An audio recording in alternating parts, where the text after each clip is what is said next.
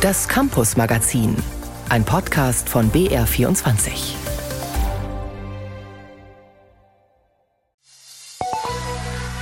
Alle fischen wir im gleichen Teich, versuchen Lehrer zu bekommen und für uns ist es extrem wichtig, vor allem in den großen Städten hier attraktive Angebote zu machen. Wir, das sind in diesem Fall die Privatschulen. Was für Herausforderungen diese haben und wie die Staatsregierung sie unterstützen möchte, dazu gleich mehr. Außerdem blicken wir auf Reformideen fürs Jurastudium und wir sprechen mit dem Sieger des bundesweiten Wettbewerbs Jugend debattiert, der in diesem Jahr aus Oberbayern kommt. Das und mehr im Campus Magazin. Im Studio ist Monika Wagner. Schön, dass Sie mit dabei sind. Seit Monaten ist der Lehrermangel das Thema, wenn es um die Schulen geht. Doch bei der Diskussion, ob es mehr Lehrkräfte braucht, wird eine Gruppe leicht übersehen. Die Schulleiterinnen und Schulleiter. Unter diesen ist die Stimmung alles andere als heiter und zufrieden. Woran das liegt, hat diese Woche eine neue Studie gezeigt. Sebastian Kirschner mit Einzelheiten. Letztendlich landet immer alles bei der Schulleitung. Der hat die Gesamtverantwortung, ist rund um die Uhr im Gespräch. Meine Schule zum Beispiel wächst täglich mit Schülerzahlen. Es steht Schulhausumgestaltung an. Man ist da mit Terminen vollgepflastert. Die Heterogenität der Schülerschaft steigt. Die schwierigen Eltern steigen. Gesamtgesellschaftlich gibt es größte Probleme und das zerreißt uns. Sagt Andreas Fischer. Seit Jahren leitet er die Grundschule Landau an der Isar. Daneben arbeitet er als Vorsitzender des Bayerischen Schulleitungsverbands. Ihn überrascht nicht, dass inzwischen jede vierte Schulleitung in Deutschland überlegt, die eigene Schule zu verlassen.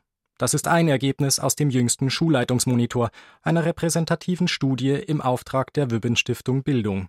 Der Studie zufolge arbeiten Schulleitungen im Schnitt ein Drittel der Zeit an Verwaltungsaufgaben. Zu viel, findet Michael Hoderlein, Leiter der Grundschule Berg am Leim in München. Wir verwalten uns wirklich, wenn es so weitergeht, in die absolute Handlungsunfähigkeit.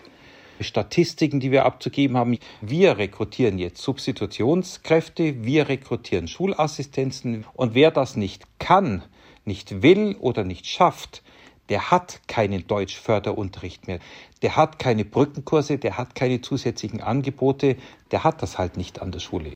Wirkliche Lehrerstunden bleiben da kaum noch. Laut der Studie fließt nicht mal mehr ein Fünftel der Arbeitszeit der Schulleitung in Aufgaben, die mit Lehrplan und Unterricht zu tun haben noch weniger in Zeit mit Schülerinnen und Schülern.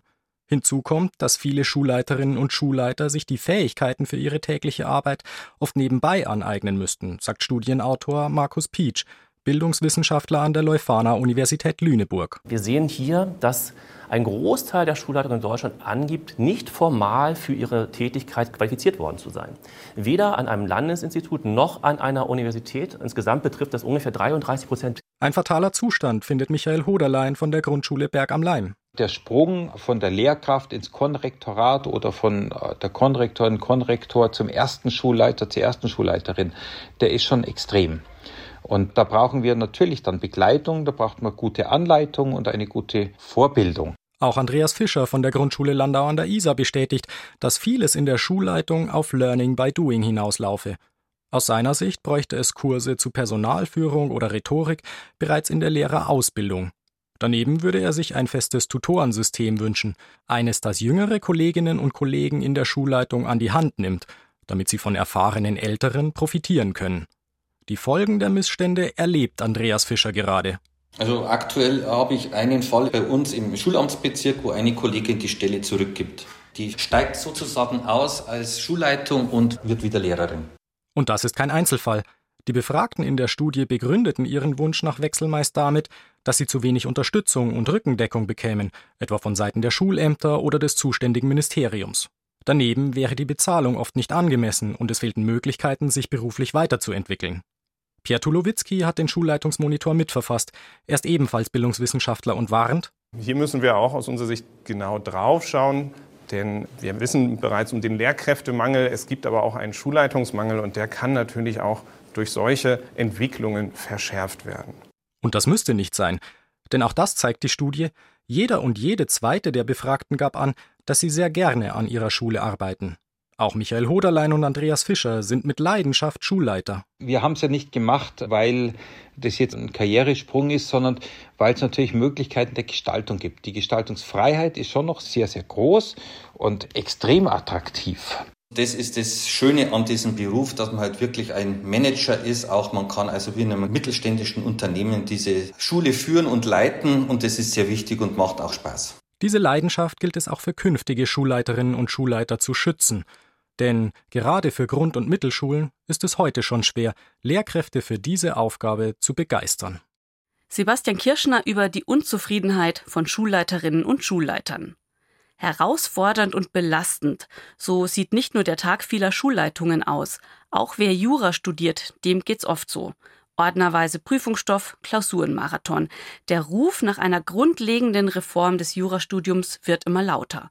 An einigen Unis bewegt sich inzwischen was, allerdings eher außerhalb von Bayern, wie Philipp Adelt festgestellt hat. Wenn man dann zwölf Stunden im Sommer in der Vorlesung war und in der Bibliothek und man sieht aus dem Fenster, wie andere Leute draußen sitzen am See oder irgendwo beim Feiern sind, was Johanna Oswald beschreibt, ist Alltag im Jurastudium. Sie ist 20, im vierten Semester studiert sie Jura an der Uni Regensburg und sie engagiert sich hochschulpolitisch für eine Reform ihres Studiengangs.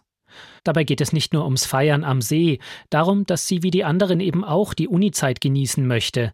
Es geht vor allem darum, dass das Jurastudium viele an ihre Grenzen bringt.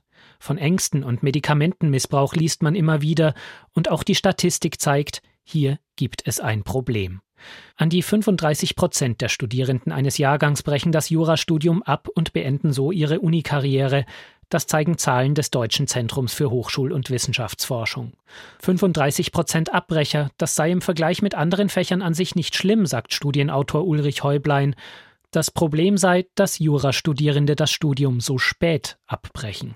Häufig erst zum Zeitpunkt des ersten Staatsexamens oder kurz davor. Das bedeutet, die juristische Fachkultur schafft es nicht, zu Beginn des Studiums Reflexionsanlässe zu schaffen für die Studierenden, dass sie ihre Studienentscheidung bedenken, dass sie sich selber prüfen, habe ich die richtige Studienmotivation, habe ich das richtige Leistungsvermögen, die richtige Eignung für dieses Fach, bin ich hier an der richtigen Stelle. Der Präsident des Oberlandesgerichts München, Hans-Joachim Hessler, sieht durchaus solche Anlässe, das Studium frühzeitig zu überdenken. Dazu bräuchte es aber mehr Eigenverantwortung der Studierenden. Die studienbegleitenden Prüfungen, also die großen Scheine, die kann ich ja für mich selber unter ziemlichen Prüfungsbedingungen machen oder ich kann es mir in gewisser Weise einfacher machen. Also wenn ich Prüfungsbedingungen mir selber auferlege und schreibe, dann sehe ich ja auch, was ich da für Ergebnisse erziele und sehe auch relativ zeitig, ob ich denn nun für das Studium wirklich geeignet bin oder nicht. Ein Vorschlag, den Bildungsforscher Häublein wiederum nicht so stehen lassen will. Ja, das ist sehr wohlfeil. Denn aus der Schule heraus haben sie nur vorgabenorientiertes Lernen erfahren. An der Hochschule nun geraten sie mit einem Schlag in eine Studienkultur, die ganz anders aussieht, die nämlich ein eigenaktives, selbstreguliertes Lernen erfordert. Die Entwicklung eines entsprechenden Studienverhaltens gehört mit ins Curriculum. Dann kann ich auch ein anderes Prüfungsverhalten verlangen. Althergebrachte Denkstrukturen vermutet Häublein hinter den Problemen des Jurastudiums. Er sieht da klaren Reformbedarf, ähnlich wie die Studierenden. Ein Vorschlag, das Studium zu entzerren, wäre einen Bachelor einzuführen. Denn wenn die Jurastudenten zweimal durchs Staatsexamen fallen, und das passiert durchaus, stehen sie ganz ohne Uniabschluss da, nur mit Abi. Das erhöht den psychischen Druck noch mehr. In Bayern gibt es juristische Bachelors bereits an einigen Unis, Johanna Oswald macht so einen Bachelor zusätzlich zum normalen Studium, aber das entspricht fast einem Doppelstudium. Der Bachelor zählt als eigenständiger Studiengang und macht damit noch mehr Aufwand. Im Endeffekt ist er aber unser Ziel, der voll integrierte Bachelor, also diese Zusatzleistungen eben nicht mehr erbringen zu müssen, sondern für die Leistungen, die man eben im Jurastudium schon erbringt, dass man eben dafür honoriert wird. Lange war so ein fest ins Jurastudium integrierter Bachelor ein Tabuthema an staatlichen Unis. Seit kurzem gibt es ihn aber unter anderem in Berlin und bald auch in Trier. In Bayern müsste dafür wahrscheinlich das Hochschulgesetz angepasst werden, doch hier fehlt der politische Wille. Justizminister Georg Eisenreich bezeichnet die Bachelor-Absolventen gegenüber der Frankfurter Allgemeinen Zeitung als kleine Juristen, und auch Gerichtspräsident Hessler hält nichts davon. Mir gefällt halt nur nicht sozusagen dieser integrierte Bachelor, der immer den Stempel hat, es ist der durchgefallene Staatsexamensjurist.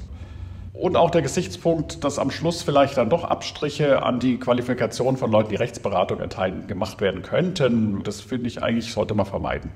An den staatlichen Unis fehlt noch die Erfahrung, ob das vielleicht doch funktionieren würde. Es gibt aber ein Modell, das oft als Vorzeigebeispiel genommen wird. Die Bucerius Law School in Hamburg, eine private stiftungsgetragene Hochschule. Sie hat den Bachelor schon im Jahr 2000 fest ins Studium integriert. Das heißt, selbst wenn jemand das Staatsexamen nicht schafft, hat er zumindest einen Bachelor. Jonathan Schramm, selbst Absolvent und Pressesprecher der Schule. Gibt es ein Bedürfnis nach kleinen JuristInnen, die da nur einen Bachelor of Laws haben? Dieses Bedürfnis gibt es, so wie das in anderen vielen Studiengängen ja auch ist. Gibt es einige, die dann auch mit diesem Bachelor was anderes machen, als jetzt den Weg weiter zum Staatsexamen zu bestreiten und dann zum Beispiel noch einen Masterabschluss draufsetzen und dann in die Finanzbranche gehen, in die Startup-Branche gehen. Rund fünf bis zehn Prozent eines Jahrgangs entscheiden sich für diesen Weg, sagt Schramm. Wer es bis zum Staatsexamen durchzieht, der komme auch durch. Das mag aber auch an der besseren Vorbereitung liegen, die sich die Privathochschule leisten kann. Der integrierte Bachelor ist nur einer von mehreren Vorschlägen, wie das Jurastudium erneuert werden könnte. Ob sich grundlegend etwas ändert, wird sicher auch davon abhängen, wie gut der neue Studiengang an den Pionier-Unis außerhalb Bayerns funktioniert. Wie der Bachelor das Jurastudium entstressen könnte. Ein Beitrag von Philipp Adelt war das. Darüber hinaus gibt es noch weitere Reformideen, denn nur etwa 20 Prozent der Jurastudierenden sind zufrieden mit der juristischen Ausbildung. Für eine Studie der Initiative Jurreform haben 12.000 Jurastudierende, Professoren, Richter und andere Juristen abgestimmt und sich unter anderem dafür ausgesprochen, dass es eine unabhängige Zweitkorrektur für schriftliche Examensprüfungen geben sollte, dass neue Lerninhalte nur dazukommen sollten, wenn Bestehendes gestrichen wird und dass der Betreuungsschlüssel an den Hochschulen verbessert werden sollte. Montessori, Waldorf oder kirchliche Schulen. Das sind nur einige der knapp 1500 Privatschulen in Bayern. Im Dezember hatten in München tausende Schüler und Lehrer von Privatschulen protestiert und mehr Geld vom Staat gefordert. Die Finanzierungslücke zwischen staatlichen und privaten Schulen werde immer größer, so ihr Vorwurf. Ändere sich nichts, müssten Schulen freier Träger schließen. Die Politik versprach zu helfen. Am vergangenen Dienstag nun haben die Regierungsfraktionen von CSU und Freien Wählern ein gemeinsames Konzept vorgestellt zur besseren Finanzierung der Privatschulen. Wie das aussieht, hat sich Sebastian Kirschner angeschaut. Mehr Geld für Bayerns Privatschulen. Ob das nun ein vorgezogenes Wahlgeschenk sei oder nicht, dabei waren sich die Vertreter von CSU und Freie Wähler beim Pressetermin uneins. Die Landtagswahlen spielen da überhaupt keine Rolle. Selbstverständlich spielt ein Wahltermin da eine Rolle. Also es ist kein Wahlgeschenk, um es einmal ganz klar zu sagen. Einig waren sich die Regierungsfraktionen, dass ihr Finanzierungskonzept ein großer Wurf sei. Höhere Zuschüsse, die das System auch fit für die Zukunft machen würden, versichert Florian Streibel, Vorsitzender der Freie Wähler Landtagsfraktion. Es ist also so, dass also die privaten Schulen hier so weit wie es äh, möglich ist, auch staatlichen Schulen angeglichen wird und dass hier also eine Finanzierung jetzt äh, auf Dauer sichergestellt ist. Das komme einer längst nötigen Generalsanierung gleich, sagte Tobias Gotthard, bildungspolitischer Sprecher der Freien Wähler im Landtag. Zu lange habe man die finanziellen Probleme der Privatschulen vernachlässigt. Dabei besuchen über 12 Prozent aller bayerischen Schülerinnen und Schüler eine. Das Finanzierungskonzept sieht nun vor, stufenweise bis zu 77 Millionen Euro pro Jahr mehr für die Privatschulen auszugeben. Zum Verständnis, die Finanzlücke liegt nach Aussage des Verbands bayerischer Privatschulen aktuell bei jährlich 64 Millionen Euro. Das Geld aus den jetzt angekündigten Zuschüssen soll sich auf mehrere Bereiche verteilen. Zum Beispiel sollen Lehrkräfte an Privatschulen besser bezahlt werden, analog zur frisch beschlossenen staatlichen Eingangsbesoldung A13, sagt der CSU-Fraktionsvorsitzende Thomas Kreuzer. Dieses ganze Paket Lehrerbesoldung, das trifft natürlich auch die Privatschulen, die ja bei der Lehrergewinnung in Konkurrenz zu den staatlichen Schulen stehen. Die Schulen freier Träger sind zwar in der Regel rechtlich nicht gebunden, diese Mittel auch für die Bezahlung ihrer Lehrkräfte zu verwenden, in der Praxis wird es aber darauf hinauslaufen, wenn die privaten Schulen weiter neben den staatlichen bestehen wollen, glaubt Thomas Kreuzer. Wir haben viel zu wenig Lehrer insgesamt, können den staatlichen Bedarf schon gar nicht mehr decken und deswegen können sich private Schulen auch nicht leisten, ihre Leute insgesamt schlechter zu bezahlen bei gleicher Qualifikation. Das sieht auch Bernd Dietrich, Präsident vom Verband Bayerischer Privatschulen, so. Alle fischen wir im gleichen Teich, versuchen Lehrer zu bekommen. Und für uns ist es extrem wichtig, vor allem in den großen Städten, hier attraktive Angebote zu machen. Und dafür werden diese Zuschüsse auch verwendet werden. Zuschüsse für das Lehrpersonal sollen außerdem künftig automatisch und schon nach zwei Jahren angepasst werden, statt wie bisher nach drei und mehr. Neben dem Personal werden aber auch der zwölfte Monat Schulgeldersatz nun dauerhaft gezahlt und Zuschüsse für Betriebskosten stufenweise um insgesamt 13 Prozent angehoben, heißt es aus den Regierungsfraktionen. Das soll die über Jahre aufgelaufenen Mehrkosten, etwa für Energie, auffangen. Rosige Aussichten für die Privatschulen also, Bernd Dietrich ist angesichts des Finanzierungskonzepts von CSU und Freie Wähler geteilter Meinung. Diese Betriebsschüsse werden in Zukunft zumindest die Deckungslücke, die entstanden ist seit ca. 20 Jahren, abdecken. Das ist richtig. Aber nach wie vor ist es so, dass der Staat, wenn er 100 Prozent ausgibt für einen Schüler, für uns nur ca. 65 bis 70 Prozent ausgibt. Das heißt, wir haben hier noch einen weiten Weg vor uns, bis wir hier gleichberechtigt nebeneinander stehen können. Doch davon lässt er sich die Freude über das bisher Erreichte erstmal nicht trüben. Denn noch im Juni soll der Antrag von CSU und Freie Wähler im Bayerischen Landtag behandelt werden. Zum neuen Schuljahr wären die Änderungen dann voraussichtlich bereits wirksam. Mehr Geld für Bayerns Privatschulen. Sebastian Kirschner berichtete über die Pläne der Staatsregierung. Nur weil andere Länder, die total schlecht in ihrer Staatsform sind, es nicht richtig gemacht haben und es problematisch gemacht haben, gerade deswegen müssen wir doch jetzt eine Lösung finden, die demokratisch ist, die unsere Werte vertritt. Wir müssen dafür sorgen, dass es möglich ist, eine solche Großveranstaltung auch auf politischer Ebene durchzuführen, eben mit aktiver Erinnerungskultur. Wenn Rechtsextremismus und Antisemitismus in der Gesellschaft widersprießen, so wie es gerade der Fall ist, dann muss man dem nicht zusehen, sondern dem Ganzen aktiv entgegentreten. Das ist Konrad Thies aus Erding. Der 18-Jährige geht aufs Gymnasium und ist ein begabter Redner. Der Ausschnitt eben stammt aus dem Bundesfinale des Wettbewerbs Jugend debattiert. Thema soll sich Berlin um die Austragung der Olympischen Spiele 2036 bewerben. Konrad Thees hat mit seinen Argumenten dort vergangene Woche den ersten Platz belegt. Mit ihm konnte ich vor der Sendung sprechen. Hallo, Herr Thees. Hallo.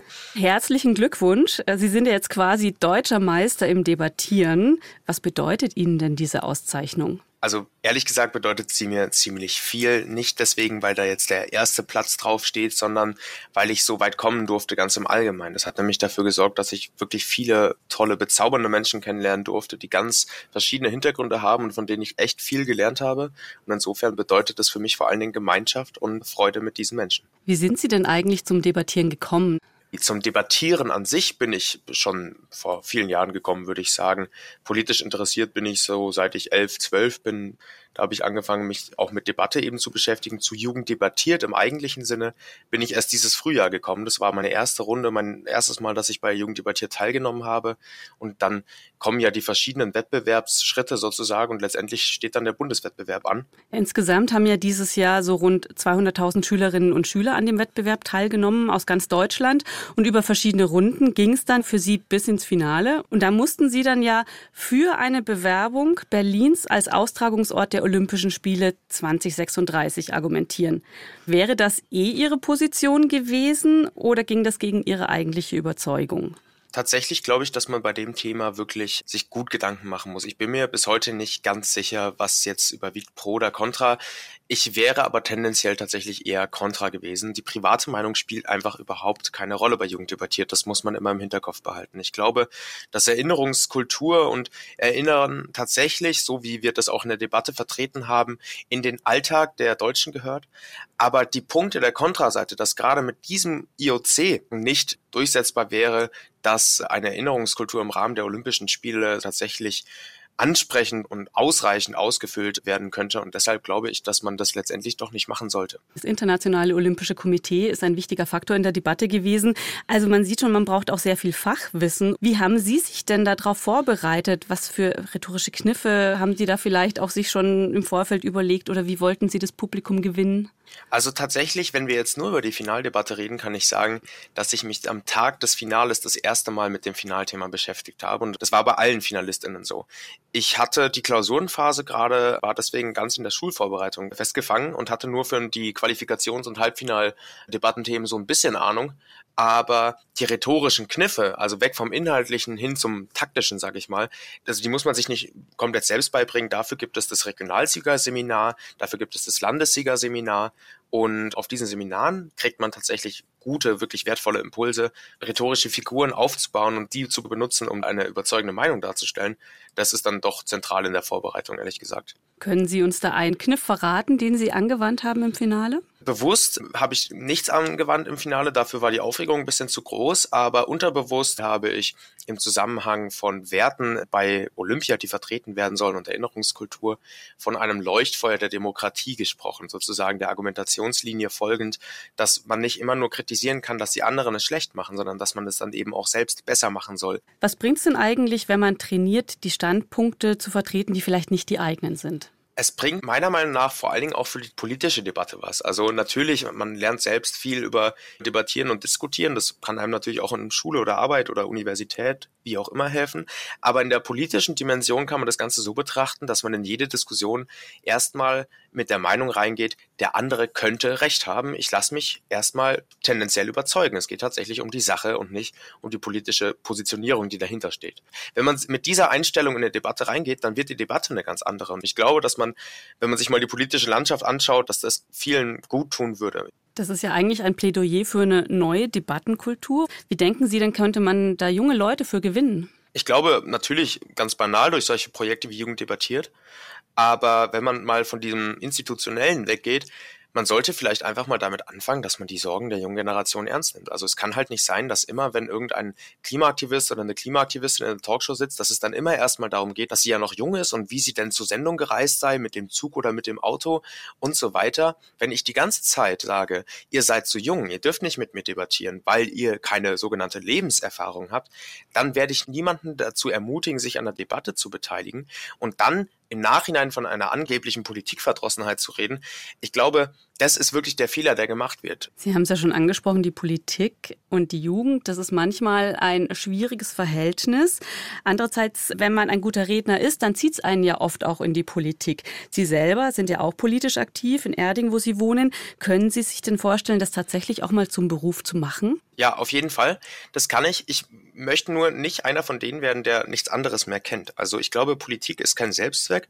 Man muss das wirklich mit Überzeugung und Leidenschaft machen.